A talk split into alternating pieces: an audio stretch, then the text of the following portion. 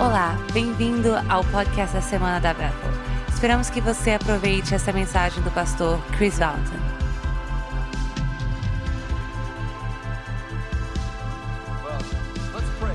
Bom, vamos orar. Espírito Santo, nós te agradecemos pelo que você está fazendo em nosso meio. Nós pedimos que você se mova sobre nós, que cada uma de nossas casas se tornem lugares para a presença de Deus, para pousar e trabalhar. Em nome de Jesus. Amém. Bom, semana passada eu falei sobre essas casas de Atos. Deixa eu pegar as minhas notas. Quantos de vocês viram o filme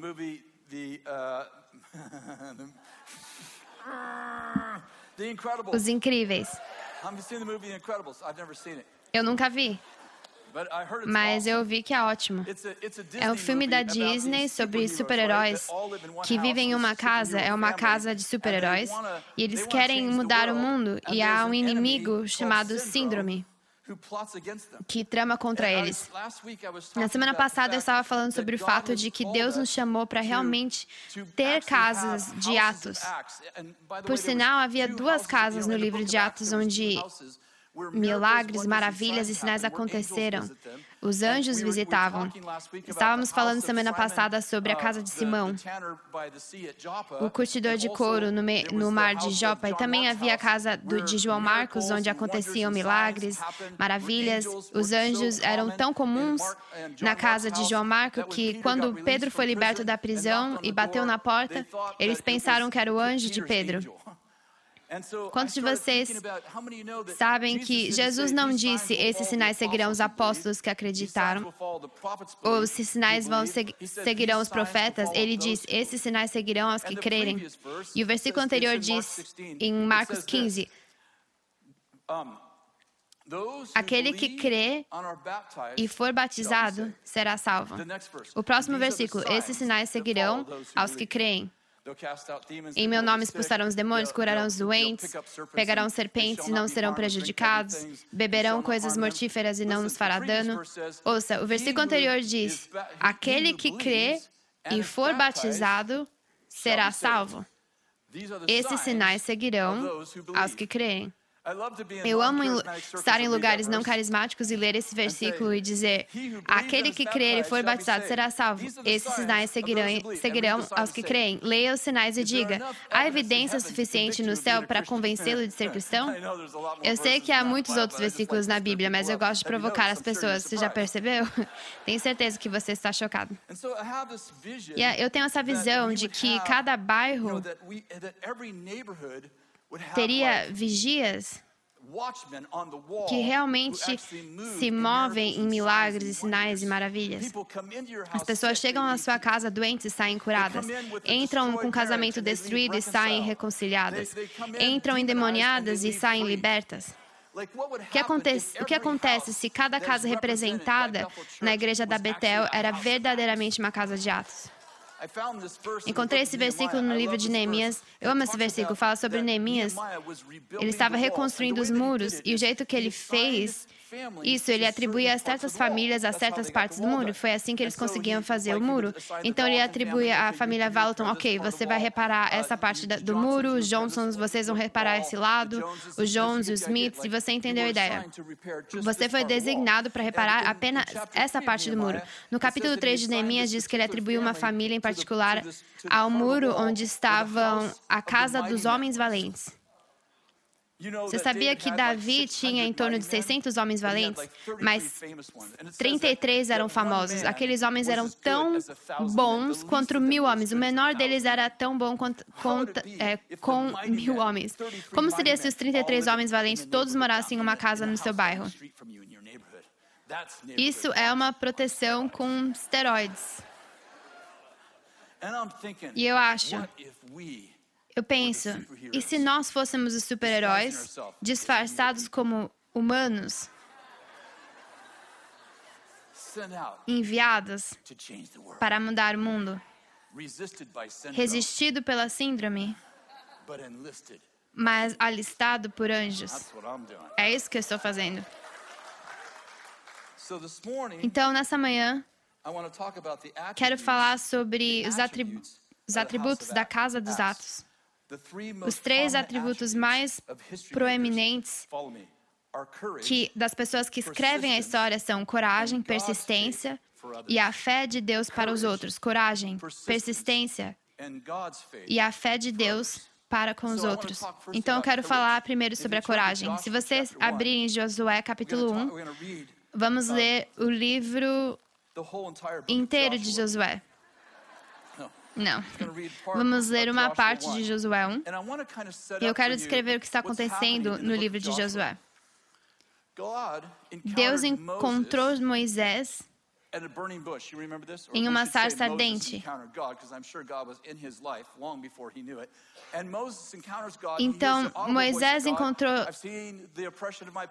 Deus e Deus diz: Eu vi a opressão do meu povo e eu envio você, Moisés, para libertar o meu povo. Você se lembra disso? E a Bíblia disse que em, em hebraico eles é boca a boca, o cara a cara. Ele viu maravilhas e sinais e milagres.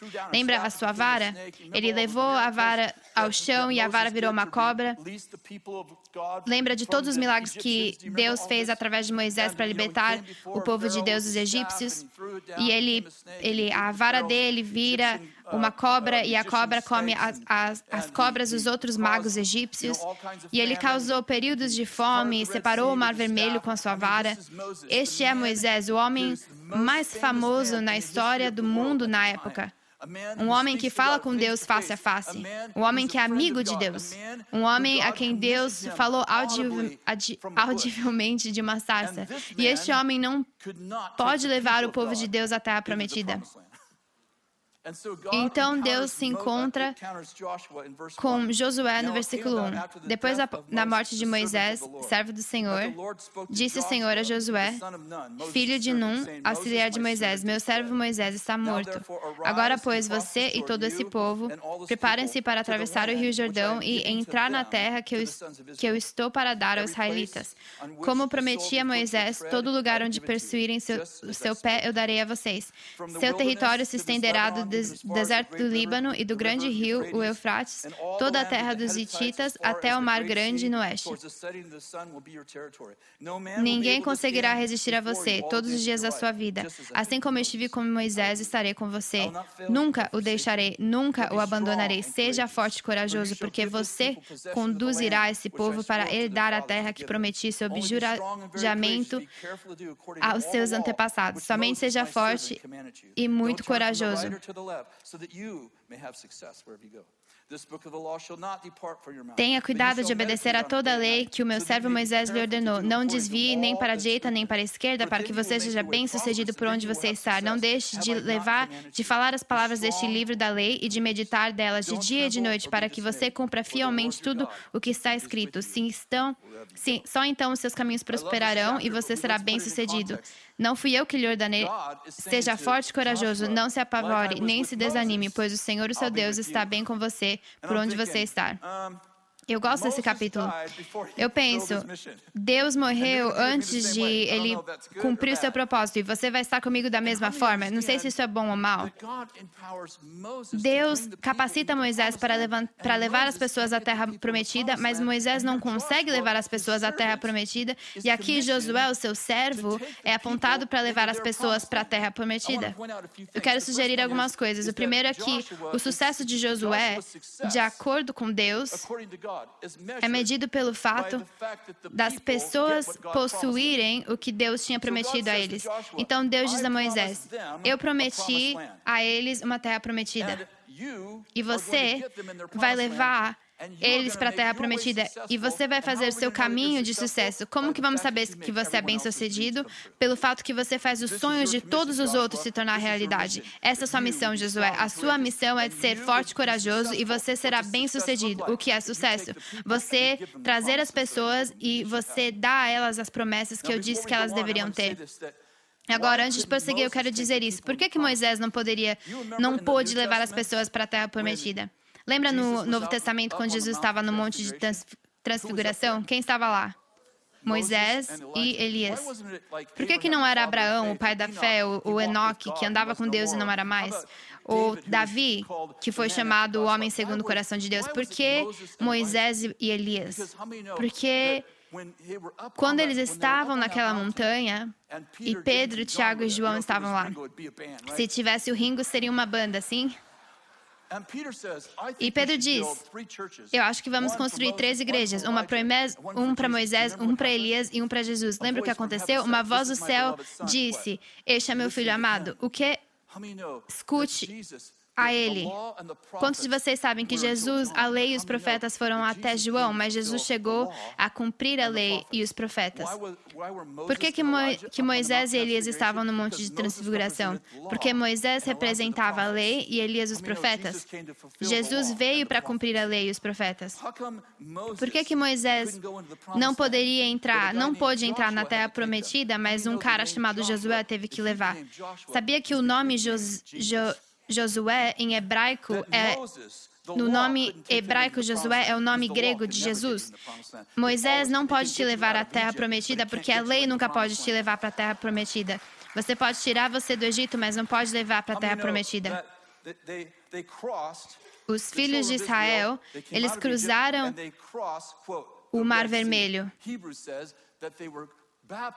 É, em Hebreus diz que eles foram batizados no Mar Vermelho no sangue de Jesus. O, o escritor de Hebreus disse que o que aconteceu com eles era uma sombra, um exemplo do que Deus está fazendo em nós no espírito. Em outras palavras, primeiro o natural, depois o espiritual. Quantos de vocês entendem que Deus estava escrevendo o evangelho nas areias de Moisés e Josué? Moisés os levou e os batizou no Mar Vermelho. Quando você sai do Egito, do velho homem, você é batizado no sangue de Jesus. Mas existe outro batismo, certo? E um homem chamado Josué, Jesus, leva-os pelo Rio Jordão. Quando eles cruzam o Mar Vermelho, eles é uma terra seca mas no Rio Jordão, os sacerdotes tiveram que se molhar no rio. Quando você recebe Jesus Cristo, há um rio. E vem de onde? Do seu lugar mais íntimo. Está entendendo? E você atravessa o Rio Jordão, você é batizado no segundo batismo, no, no, batismo do Espírito Santo, e você começa a ir à direção da sua terra prometida. Sabia que tinha três cidades que eles tiveram que atravessar antes de chegar na terra prometida? A primeira é, chamava Adão. O nome da cidade era Adão. Antes de você chegar na sua terra prometida, você tem que deixar o seu homem atrás, o seu velho homem atrás. A segunda cidade que tiveram que atravessar antes de chegar na Terra Prometida chamava-se Pecado. Eles realmente tiveram que passar por uma cidade chamada Pecado antes de chegar na sua Terra Prometida. Você tem que deixar sua natureza de pecado para trás. E a última cidade chamava Gilgal, que chamava que significa circuncisão de coração. Antes de você chegar na Terra Prometida, você tem que ter um coração novo. O Evangelho foi escrito nas areias do tempo. Moisés não podia levar eles para a terra prometida, porque a lei nunca te leva para a terra prometida. Pode te tirar do Egito, mas não pode entregar você à terra prometida. Foi melhor do que esse aplauso, mas está tudo bem.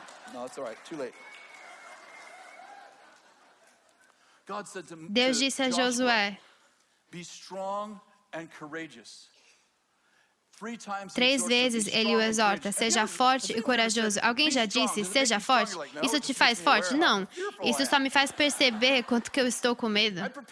Eu proponho que a maioria das pessoas nunca realmente entram no seu destino porque elas deixam que os, os cães da destruição que estão na, po na porta do destino influenciem o seu propósito. Eu sugiro que o seu destino está protegido por um cão de medo.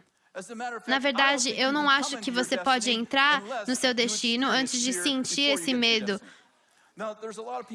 Tem muitas pessoas que usam camisetas que dizem sem medo ou fearless. Eu acho que a maioria das pessoas que entram no seu destino, elas não se livram do medo. Eu acho que eles possuem a coragem. Tem uma enorme diferença entre ter destemido e ser corajoso. Eu acho que corajoso significa que o medo tem dito suas orações e você diz para o medo: você não vai me falar o que, o que, o que fazer. Eu acho que muitas vezes o fato de que experimentamos ansiedade é a razão pela qual sabemos que estamos na direção certa. Lembro que a gente tinha um grupo, um grupo de jovens na minha casa, em noites diferentes, um grupo de casa e um grupo de jovens por 17 anos.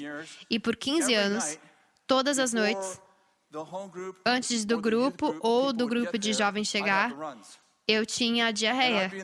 E eu estava no banheiro e a Kate chegava, cumprimentava eles e eu falava, eu já vou estar. Eu nunca cheguei a tempo, eu nunca chegava no horário, porque eu ficava tão ansioso que eu tinha diarreia por 15 anos. E eu ficava no banheiro pensando para mim mesmo, por que, que eu tenho um relacionamento tão amor e ódio com o meu destino? Eu tenho pessoas que chegam a mim o tempo todo e falam, sabe?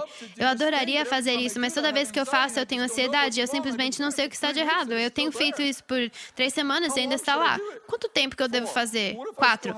E se eu ainda tiver depois das quatro? Faça cinco. Bem, e depois disso, até que vá embora. E se não desaparecer? Então continue fazendo.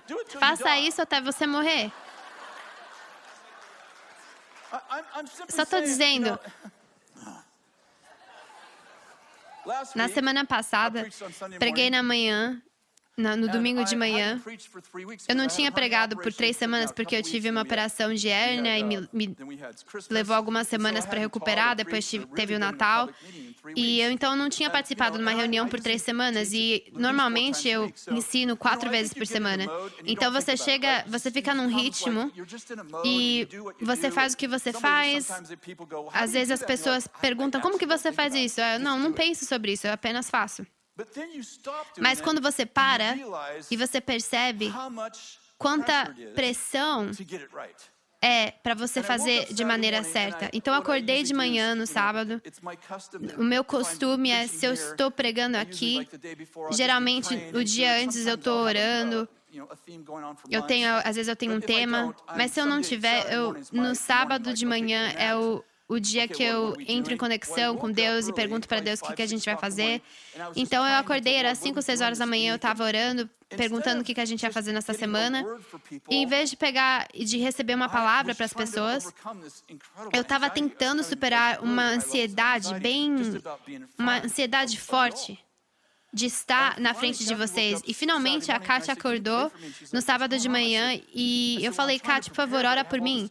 Eu estou tentando preparar a palavra, mas eu estou com ansiedade sobre a pregação. E ela e a minha mulher, né, a Kátia, diz: Você ela esteve comigo por 12 anos, então ela diz para mim.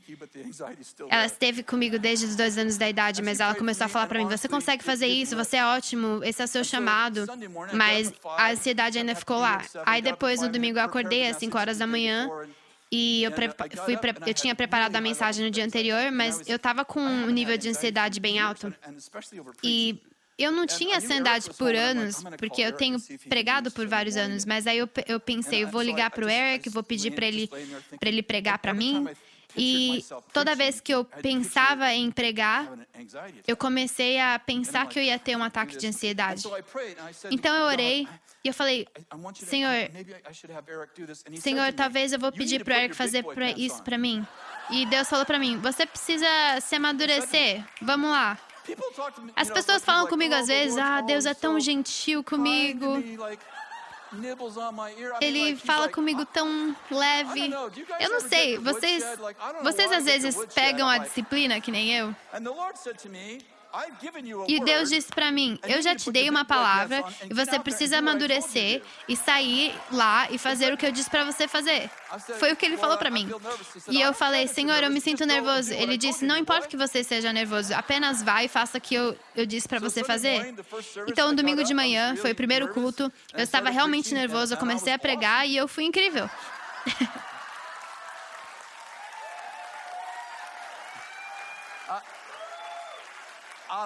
Não sei se foi incrível, mas o que eu quis dizer é que eu fiz, eu consegui fazer isso. E depois foi melhor no terceiro e no quarto culto.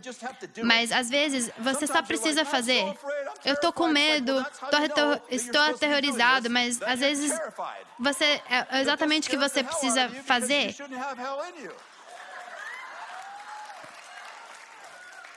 Às vezes eu penso, a gente precisa entender, não vai embora até for embora. O seu destino. Deus não pode estar aqui porque eu não estou sentindo bem, mas seja guiado pelo Espírito e faça o que Ele diz para você fazer. E se for errado, você obedeceu, você fez o seu melhor? Se você fez o seu melhor, então Ele vai fazer o melhor. O melhor. Eu acho que o medo é o pecado mais aceitável na igreja. O que, o que você faria se você fosse dez vezes mais ousado? Se é algo além do que você está fazendo, você foi reduzido. Se há alguma coisa que você faria se você não tivesse o medo, significa que o medo já te influenciou e já influenciou o seu destino. Porque o seu destino é tão entrelaçado no destino dos outros, se você não fizer o que você fazer, eles não vão poder fazer o que, o que eles foram chamados para fazer. Sabia que Deus falou para 1,5 milhões de pessoas aproximadamente que eles iriam entrar numa terra prometida? Sabe quantos entraram? Dois. E não foi porque eles tinham uma palavra ruim, foi porque eles não encontraram a coragem para fazer o que Deus tinha falado para eles fazerem. Tem várias pessoas falando: esses caras são profetas, é, são profet, mal, falsos profetas. Eles me deram uma palavra e não aconteceu. Mas você fez algo sobre a palavra? Algumas pessoas estão esperando as estrelas se alinharem. Quando as estrelas se alinharem, Cara, eles não vão, não vão se alinhar. Não é uma idade do aquário. É a igreja. A única maneira que as estrelas vão se alinhar é se você fazer o que você deveria fazer. Estou te dizendo a verdade. Alguém entendeu? Vamos para Samuel capítulo 17. Você sabe qual é essa história? Davi e Golias. Você não pode pregar sobre coragem e não ler esse capítulo. Versículo 1. Os filisteus juntaram suas forças para a guerra e reuniram-se em Socó de Judá e apareceram em Efes-Damim, entre Socó e Azeca. Eu não vou fazer um estudo de palavras, eu quase nem entendo inglês, mas Socó e Azeca significa entre uma pedra e um lugar difícil. Efes da mim significa a beira do sangue. Você sabe por que Davi fazia milagres? Porque ele não tinha outra escolha. Ele colocou, ele se colocou em um lugar difícil entre um lugar que ele precisava de um milagre. Eu não sei sobre você, mas eu quero ser alguém que pratica milagres, mas eu não quero necessitar de um milagre, entendeu? Alguém é honesto aqui? Alguém está assistindo na TV? Ah, eu adoraria ver um milagre, mas na verdade eu não quero necessitar de um milagre. Mas você quer ver o Deus de milagres, mas se você se colocar em um lugar entre a pedra e um lugar difícil, você vai ver Deus vir. E se Deus não vier, você vai morrer. Quantos de vocês entendem? Você vai morrer de qualquer forma? Se você, é, se você vai terminar, se você é perecível, se levanta. Se você não é, você já é, você já Mas a pergunta é, você realmente vai viver? Você não consegue decidir se você vai viver ou não, se você vai morrer ou não. Todo mundo vai morrer. A questão é, você vai viver verdadeiramente? Eu falei para Deus, quando eu ficar doente, Deus me dê 30 dias, eu não quero morrer de uma maneira normal. Eu quero ir para Iraque, um lugar que eles não gostam do dos cristãos, eu vou pregar o evangelho e aí eles vão cortar minha cabeça. Eu quero que eles não me torturem, eu quero que seja assim, corte minha cabeça, mas eu não, eu não me lido com a dor muito bem. Eu, eu falei para Deus, eu quero ser, quero morrer por, por Cristo e e aí Deus disse para mim: se você fizer isso, você não vai receber o galardão. E a gente vai chamar no céu isso de ser estúpido. Versículo 4.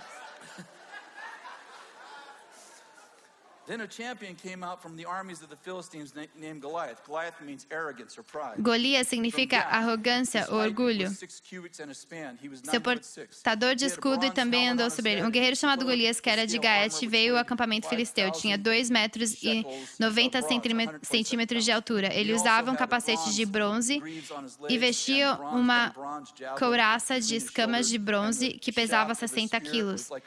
Nas pernas usava caneleiras de bronze e tinha um dardo de bronze pendurado nas costas. A haste de sua lança era parecido com uma lançada de teclão e, suas, e sua ponta de ferro pesava 7 kg e 200 gramas. Seu escudeiro ia à frente dele. Golias parou e gritou às tropas de Israel: Por que, que vocês estão se posicionando para a batalha? Não sou eu um filisteu e vocês os servos de Saul? De Saulo, escolha um homem para lutar comigo. Se ele puder lutar e matar, nós, nós seremos seus escravos. Todavia, se eu vencer e o matar, vocês serão nossos escravos e nos servirão. E ele acrescentou: Eu desafio hoje as tropas de Israel. Mandem-me um homem para lutar sozinho comigo. Ao ouvirem as palavras filisteu, Saul e todos os israelitas ficaram apavorados. As, as pessoas falam para mim: Você tem uma cobertura? O que é uma cobertura espiritual?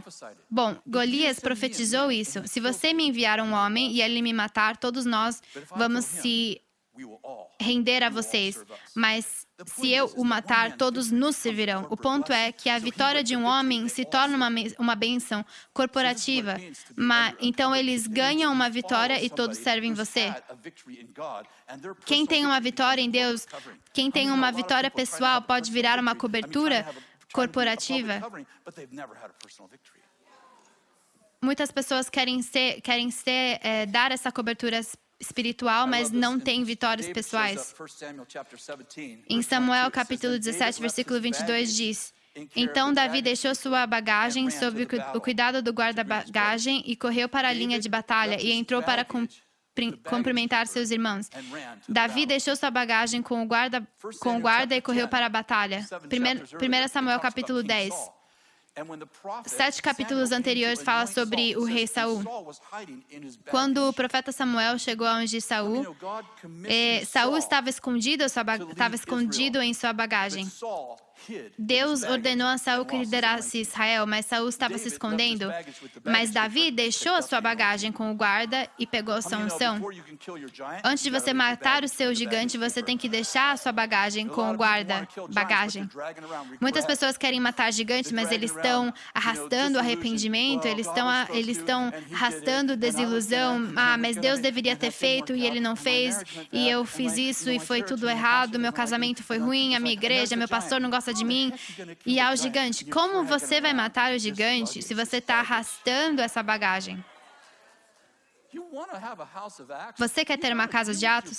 Você tem que se lidar com sua bagagem. Ah, mas você não conhece meu passado. Mas eu sei o seu futuro.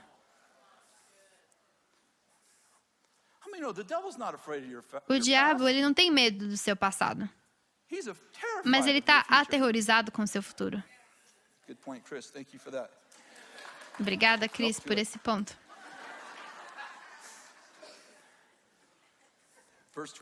Versículo 25. Os israelitas diziam entre si: Vocês viram aquele homem? Ele veio desafiar Israel. O rei dará grandes riquezas a quem o matar. Também lhe dará sua filha em casamento e isentará de impostos em Israel a família do seu pai. É sempre sobre a mulher.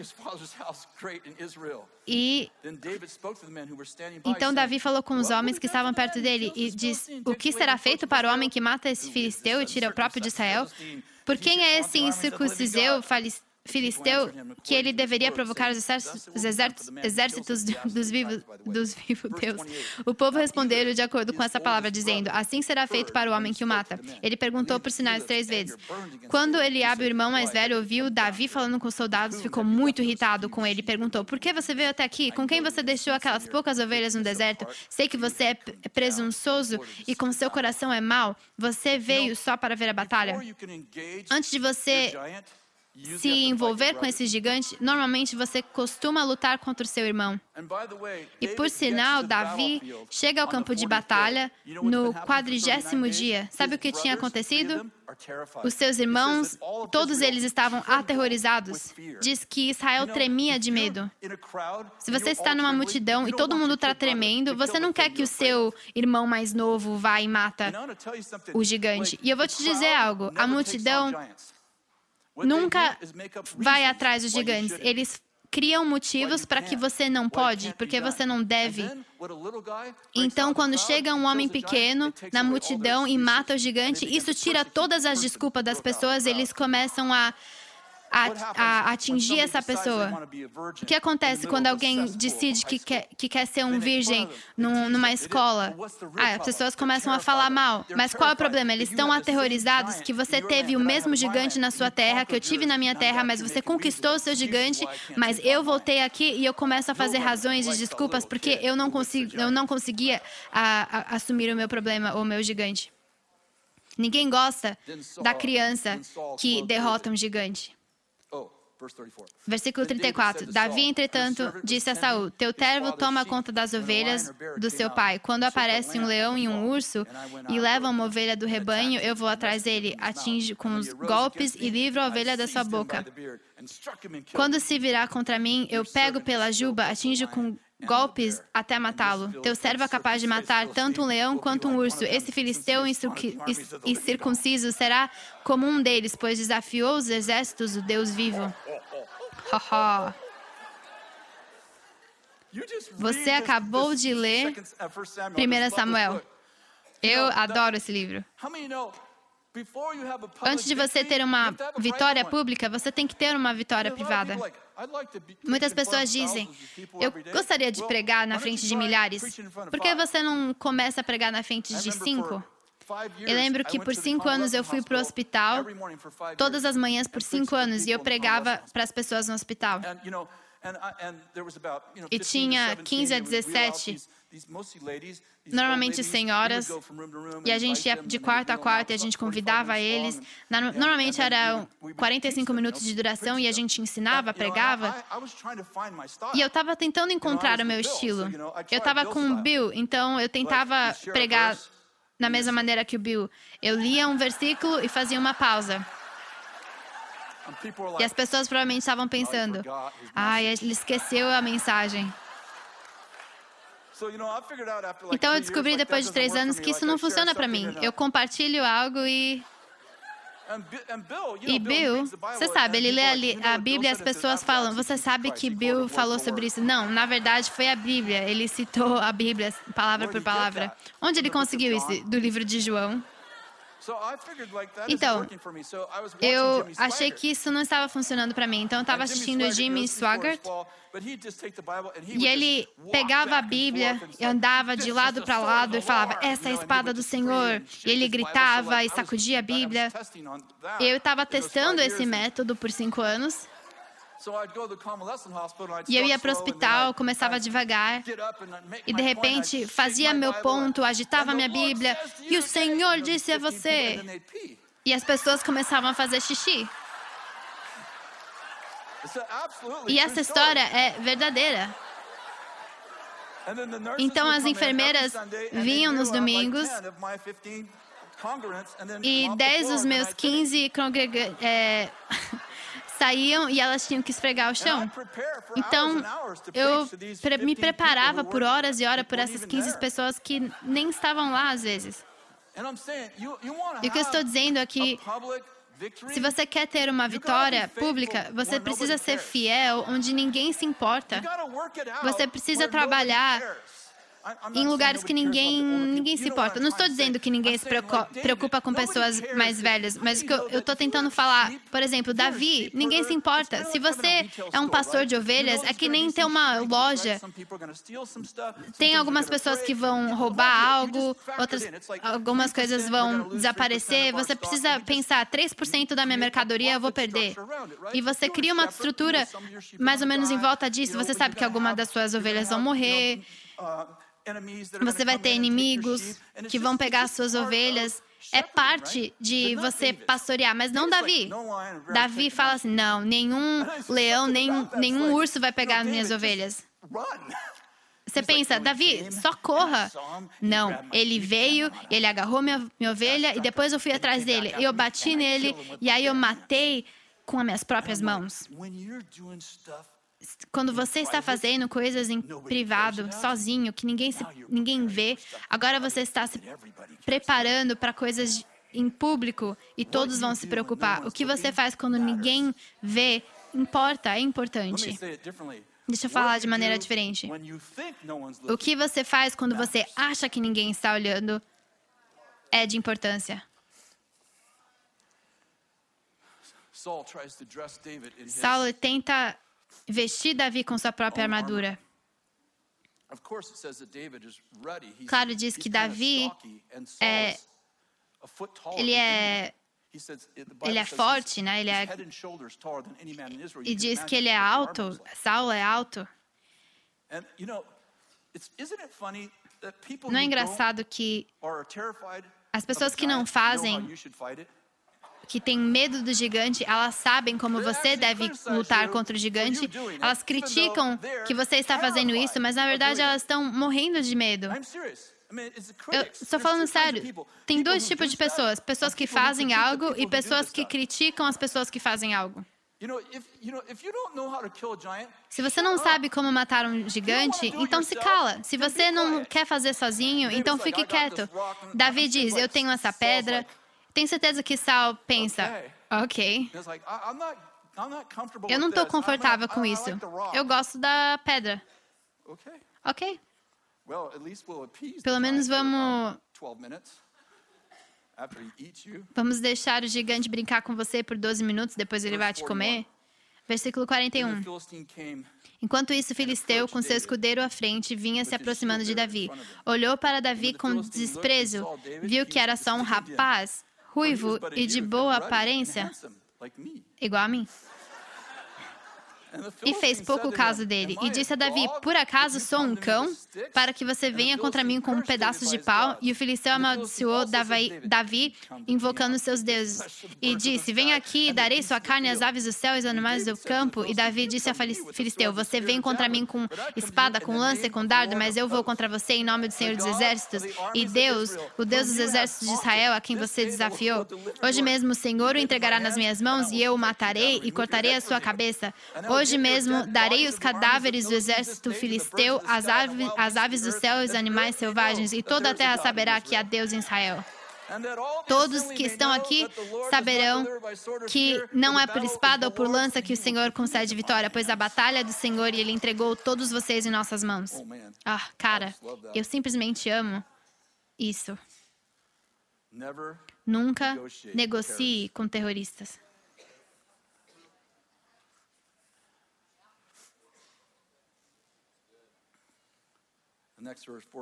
Versículo 48 diz: Então aconteceu quando o filisteu se levantou e veio e aproximou-se para encontrar com Davi, que Davi correu rapidamente para a linha de batalha para encontrar o filisteu. Quando você é ungido para fazer algo, você sai do seu medo, corre para a batalha e não pensa. Porque a procrastinação é um assassinato da revelação que você teve quando você foi ungido. Você está correndo para a batalha e você começa a calcular: nossa, ele é maior do que eu pensava, nossa, que grande espada, é uma lança grande. Não, não pensa, só corre. Eu escrevi isso. O problema é que quanto mais você evita o problema, mais o monstro cresce, até que finalmente o come. A melhor maneira de vencê-lo é enquanto ainda está um bebê monstro, um monstro bebê. É melhor vencê-lo quando é um monstro bebê. Você já teve algo na sua vida e falou: ah, algum dia eu vou, eu vou conseguir, vou conseguir atravessar isso, vou sair dessa pornografia, vou mudar isso, blá blá blá. E você começa a falar e você acha que algo vai mudar. E eu vou fazer isso, mas eu proponho a você, enquanto você está esperando, esse monstro que um dia era um bebê, agora já é um grande um grande monstro. E se você deixar crescer, ele vai comer a você. A melhor coisa para fazer é mortar, é quebrar, é parar o monstro quando ele ainda é pequeno.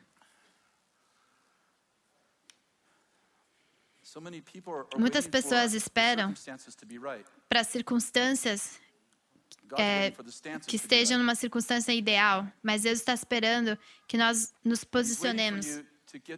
Ele está esperando que você chegue a um lugar e você, e você diga: essa coisa não vai mais estar na minha, na minha vida, essa coisa provocou a minha família, já atormentou os meus filhos, você não vai mais prejudicar meus filhos. Se eu morrer, eu vou morrer, mas eu não vou ficar aqui. E coragem desafia o medo e ganha a batalha.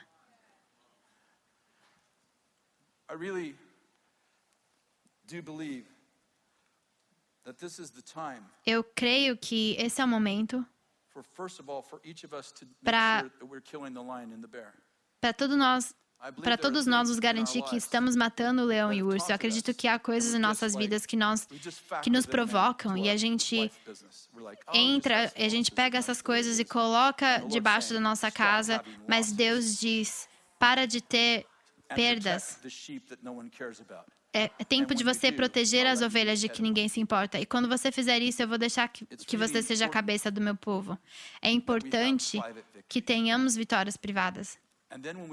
E quando recebemos um gigante público, vamos estar prontos para isso, porque praticamos em um lugar onde ninguém se importa.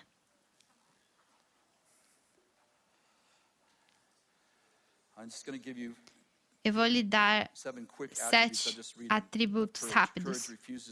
Um, coragem. A coragem se recusa a desistir muito depois de todos terem ido para casa. Dois, quando as pessoas insistem que não podem mudar, a coragem diz: você é melhor do que isso.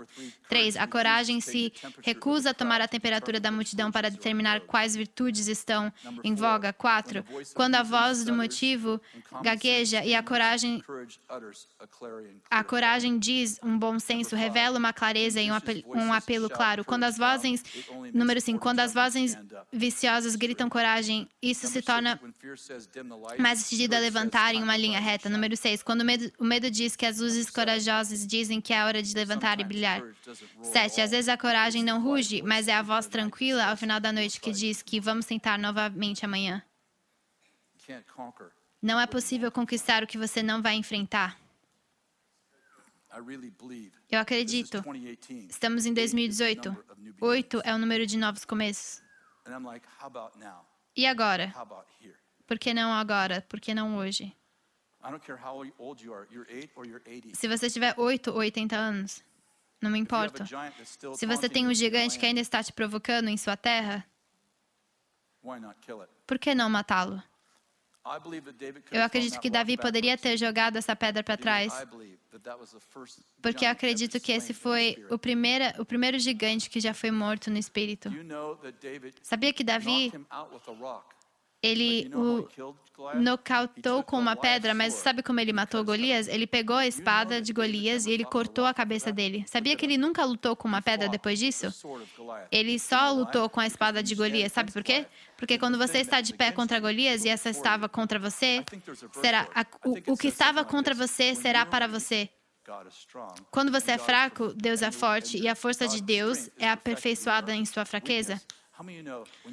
Quando você finalmente conseguir a coragem, e eu não disse não ficar sem medo, você finalmente tem a coragem de assumir esse gigante, o que foi a sua maior fraqueza se tornará a sua, sua força, o que vai se tornar, você se tornará famoso pelo que pelo o que aterrorizou você um dia. Eu estava pensando em Brian Johnson porque ele estava sentado aqui na manhã e eu estava pensando, eu vi, eu, eu lembro que ele, ele teve uma crise nervosa, ele começou a cantar sobre si, mesmo que ele estava morrendo de medo e ele estava com muita ansiedade. E a coisa louca é que Brian está aqui, ele está compartilhando seu testemunho do que ele fez quando ele estava fraco, quando ele tinha medo, como ele se moveu lentamente para a saúde. Sabe o que estava acontecendo? As pessoas em volta dele estavam estavam ficando livres em todo o auditório, em lugares diferentes. Sabe por quê? O lugar que aterrorizava ele, ele pegou essa arma e falou: agora eu vou levá-lo como arma e eu vou e eu vou libertar outras pessoas. Talvez você fosse alcoólatra. Eu acredito que pessoas bebem muito, mas você não é o seu pecado, você não é alcoólatra. Eu não gosto de chamar as pessoas algo que eles não podem sair disso, porque porque diz que você é filho de Deus. Eu não gosto de dar às pessoas o título de uma disfunção, porque isso não é quem você é. Mas deixa eu dizer isso: se você, a sua luta contra o álcool, tem várias pessoas que podem sair do álcool sendo libertados pelo seu ministério. Sabe por quê? Porque eu fui enviado para matar você e o que você usa para é, o que foi enviado para matar você, você pode usar como uma espada. Eu era viciado em pornografia. Ok, adivinha quantas pessoas vão viver na liberdade porque você ficou livre? Aquela coisa que é, mexeu com seu rebanho, você vai dizer, você não, você não vai mais pegar com, você não vai mais pegar as minhas ovelhas. Mesmo na sua mente, enquanto eu estou falando, aposto que tem 300 pessoas aqui pensando, ah, eu tenho essa necessidade e é muito grande, mas eu sei que Deus é muito grande também. Eu sei como é que é viver com coisas que te aterrorizam e que você precisa superar, mas a sua vitória vai se tornar a vitória do povo. Você pode ficar de pé, por favor?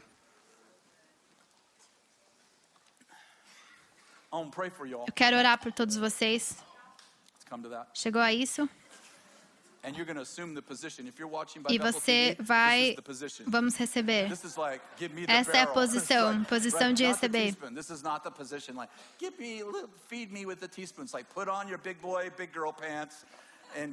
Vamos assumir a posição Senhor, eu abençoo o seu povo. Eu oro que você, que eles sejam agitados, pressionados, que esse seja chamado um ano da vitória. No passado foi o ano do, do avanço, do breakthrough. Esse é o ano da vitória. Esse é o ano que nós vamos atrás dos nossos gigantes. Esse ano que a gente fala, você não vai, você não vai ir contra os exércitos de Deus. Você não vai provocar minha família isso vai parar hoje. Se eu morrer, eu morro, mas eu vou te tirar daqui. Se for a última coisa que eu faço, você sai da minha família. Pornografia, você vai sair da minha família. Homossexualidade, você vai sair da minha linhagem da família. Seja o que for, pobreza, pensamento pequeno, ansiedade, seja o que for. Você já já não vai ficar na minha família. No ano passado eu tive uma vitória, esse ano eu vou ter uma vitória maior ainda. Esse é o ano da vitória. Você vai sair de ser um, uma vítima para ser um vitorioso. E o, qual, qualquer coisa que estiver na sua vida, você vai ficar aqui. Não pense mais. Corra atrás da batalha. Enquanto você está falando, o Chris está certo, Chris está certo. Não pense em mais nada. Chris é um profeta? É um grande profeta. Não pense em mais nada. Vá atrás daquilo da sua vida que te deixa para trás.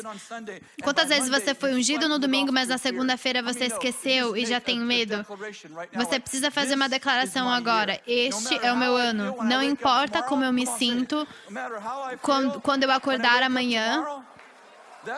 Não importa, é que esse gigante vai ser erradicado da minha linhagem em nome de Jesus, eu vou atrás dessa coisa. Vou encontrar a liberdade e a abundância para mim e para minha família e para o corpo de Cristo. Até os meus vizinhos serão abençoados pela minha vitória. Em nome de Jesus. Amém.